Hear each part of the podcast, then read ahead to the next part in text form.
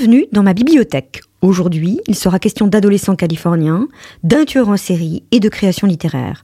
Je vous présente Les Éclats, un roman écrit par Bret Easton Ellis, paru en 2023 chez Robert Laffont. Ce roman a été traduit de l'anglais américain par Pierre Guglielmina et il est paru aux États-Unis sous le titre The Shards. Bret Easton Ellis est un auteur américain très célèbre en France, hein, en particulier pour le terrifiant American Psycho, un roman qui était paru en 1991 et qui avait pour personnage principal euh, un tueur en série, Patrick Bateman. Dans Les Éclats, vous retrouverez là encore un, voire plusieurs tueurs en série. Et l'auteur fait allusion à Shining, le roman de Stephen King et le film de Kubrick. Nous sommes en 1981. Le narrateur, qui comme l'auteur s'appelle Brett, entre en classe de terminale dans un lycée privé UP de Los Angeles. Brett vit une jeunesse dorée. Alors je dis dorée, et c'est vraiment le premier mot qui m'est venu à l'esprit après avoir lu une vingtaine de pages du roman. Et j'ai d'abord pensé que les éclats étaient ceux renvoyés par les corps musclés et bronzés des blonds adolescents californiens qui roulent en Porsche, fumant nonchalamment des cigarettes au clou de girofle. Le héros, Brett, est l'ami intime des deux stars du lycée, Susan et Thom, un couple cliché de film pour adolescents, la plus belle fille du bal de promotion qui sort avec euh, le magnifique quarterback. Le narrateur, quant à lui, a une relation avec Deborah, qu'il appelle Debbie, une jeune fille très séduisante, fille d'un riche et célèbre producteur de cinéma. Le début du récit nous plonge bien dans cet univers glamour. Je m'en souviens, c'était le dimanche après-midi qui précédait Labor Day en 1981, et notre dernière année de lycée était sur le point de débuter, le mardi 8 septembre au matin. Je me souviens des écuries Windover, situées sur un promontoire au-dessus de Malibu, où Deborah Schaffer avait mis en pension son nouveau cheval, Spirit, dans un des vingt bâtiments distincts où les chevaux étaient installés. Et je me souviens d'avoir conduit seul, suivant Susan Reynolds et Thom Wright dans la corvette décapotable de Thom tout au long de Pacific Coast Highway, l'océan scintillant faiblement à côté de nous dans l'air humide, jusqu'à la sortie qui nous mènerait aux écuries.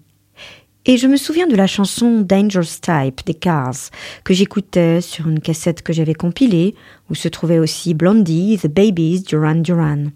En serrant de près la voiture de Thom sur la route en lacet qui montait vers l'entrée des écuries. Nous nous sommes garés à côté de la toute nouvelle BMW étincelante de Déborah, la seule sur le parking ce dimanche-là, avant de nous présenter au bureau d'accueil, puis de suivre un sentier bordé d'arbres jusqu'à ce que nous trouvions Déby, qui, tenant Spirit par les rênes, le faisait trotter sur une carrière déserte, entourée de palissades. Elle l'avait déjà monté, mais il était encore scellé, et elle portait sa tenue d'équitation. J'ai été ébranlé en voyant le cheval, et je me rappelle que sa présence m'a fait frissonner dans la chaleur de la fin d'après-midi. J'adore hein, la longue première phrase qui donne un rythme lent au texte, qui semble suivre paresseusement la route sinueuse qui longe l'océan Pacifique. Mais au milieu de cette perfection apparente surgit Robert, un nouvel élève qui entre en terminale et qui vient bouleverser la vie de Brett et de ses amis. Pourtant, Robert semble au premier abord complètement correspondre au groupe populaire dont fait partie le narrateur. La première chose que j'ai vue, des topsiders sans chaussettes, et quand j'ai relevé la tête, la question que je me suis posée a été Comment est-il possible que les traits anguleux du visage de Robert Mallory, la ligne de la mâchoire, les pommettes, soient plus beaux que ceux de Thom Pourquoi Robert Mallory est-il tout à coup plus sexy que n'importe qui d'autre, alors que, tout comme Thom et Ryan, il avait cet air de mâle américain canon, digne d'un magazine de mode ou d'un film? Peut-être, me suis-je dit, était-ce parce que je connaissais Thom et Ryan depuis cinq ans et que je m'étais habitué à leur apparence, tandis que Robert Mallory était une présence nouvelle. Il était sorti de nulle part, et c'était la raison pour laquelle il faisait cet effet sismique. Pourtant, cette apparence séduisante et cordiale va très rapidement se révéler un leurre, car Brett devient persuadé que Robert est un tueur en série. Plusieurs jeunes filles disparaissent, leur corps atrocement mutilé réapparaissant quelques mois plus tard. La Californie ensoleillée et lumineuse est aussi le lieu de cultes obscurs d'une violence extrême. Le tueur en série, appelé The Troller, le chalutier, sévit dans toute la Californie pendant plusieurs mois. Et Brett est obsédé à la fois par ses meurtres et par son camarade Robert. Et on comprend alors mieux le titre Les éclats, ce sont les débris d'une certaine innocence qui volent en éclats, ce qui reste d'un mythe brisé. Dans une interview sur France Culture le 5 avril 2023 dans l'émission Bienvenue au club, Bret Easton Ellis déclare La démarcation entre l'adolescence et l'âge adulte c'est ça les éclats pour moi, ce processus douloureux qui relie les deux, cette année clé où votre récit débute en tant qu'adulte.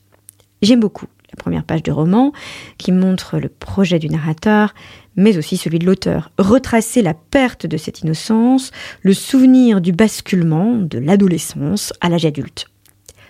Je me suis rendu compte il y a bien des années qu'un livre, un roman, est un rêve qui exige d'être écrit exactement comme vous tomberiez amoureux. Il devient impossible de lui résister. Vous ne pouvez rien y faire. Vous finissez par céder et succomber, même si votre instinct vous somme de lui tourner le dos et de filer, car ce pourrait être, au bout du compte, un jeu dangereux. Quelqu'un pourrait être blessé. Pour certains, les premières idées, les premières images, les turbulences initiales peuvent pousser l'écrivain à plonger dans le monde du roman, dans son charme et son rêve, ses secrets. Pour d'autres, il faut parfois plus de temps pour sentir clairement cette connexion, des périodes beaucoup plus longues pour comprendre combien il était nécessaire d'écrire ce roman ou de tomber amoureux de cette personne, de revivre ce rêve, parfois des décennies plus tard. La dernière fois que j'ai songé à écrire ce livre, ce rêve singulier, et raconter cette version de l'histoire, celle que vous lisez, celle que vous commencez à découvrir, c'était il y a près de vingt ans, quand je pensais être capable de révéler ce qui nous était arrivé, à moi et à quelques amis, au début de notre dernière année de lycée à Buckley en 1981. Nous étions des adolescents, des enfants vaguement raffinés, qui ignoraient tout des rouages du monde. Si nous en avions une certaine expérience, leur sens nous échappait, du moins jusqu'au moment où quelque chose s'est produit, qui nous a propulsés, expulsés vers un état de conscience exalté. Ce roman d'apprentissage marque aussi euh, la naissance d'un écrivain. Cet écrivain, eh bien, c'est le jeune narrateur, mais c'est aussi l'auteur, hein, Bret Easton Ellis, qui prête à son narrateur plusieurs œuvres qu'il a réellement écrites, American Psycho, dont j'ai déjà parlé, mais aussi euh, son premier roman, Moins que zéro. Brett est terrifié par le tueur en série, il mène une enquête sur Roberts, le nouveau, et son obsession paranoïaque l'entraîne à créer euh, différents récits, différentes fictions qui lui permettraient d'élucider la personnalité de son camarade. Il fait donc, hein, au travers de ses hypothèses, œuvre d'écrivain. En même temps, L'obsession pour Robert a également un aspect sexuel. Brett, en effet, est homosexuel, il a des aventures avec des garçons, avec des hommes, et il ne sort euh, avec des billes que pour se donner une sorte d'alibi aux yeux des autres élèves. Et c'est aussi là hein, que la perte de l'innocence apparaît. Brett se rend compte qu'il est impossible de parler à sa meilleure amie de son orientation sexuelle, et encore plus impossible de l'assumer aux yeux des autres élèves. Brett souffre de l'hypocrisie de la société. Il se rend compte qu'il y a quelque chose de pourri dans cette Californie cool et dorée. Et en même temps, c'est d'autant plus douloureux que Brett a l'impression d'être plus lucide que les autres. Même quand il crée des hypothèses hasardeuses, des fictions, peut-être est-il finalement plus proche que jamais de la vérité sur autrui, sur la société californienne. Cette vérité euh, qui éblouit, concentrée euh, dans le prisme des éclats d'une jeunesse dorée brisée. Alors si vous aimez Bret Easton Ellis, eh bien vous ne serez certainement pas déçu par ce nouveau roman. Et même, je vous assure, même si vous vous sentez bien loin de cette jeunesse californienne, vous pouvez tout comme moi être touché et ému par le récit de la perte de l'innocence. Je vous recommande donc Les Éclats, un roman de Bret Easton Ellis, paru en 2023 chez Robert Laffont. Et puis vous pouvez retrouver cette chronique sur urban-radio.com.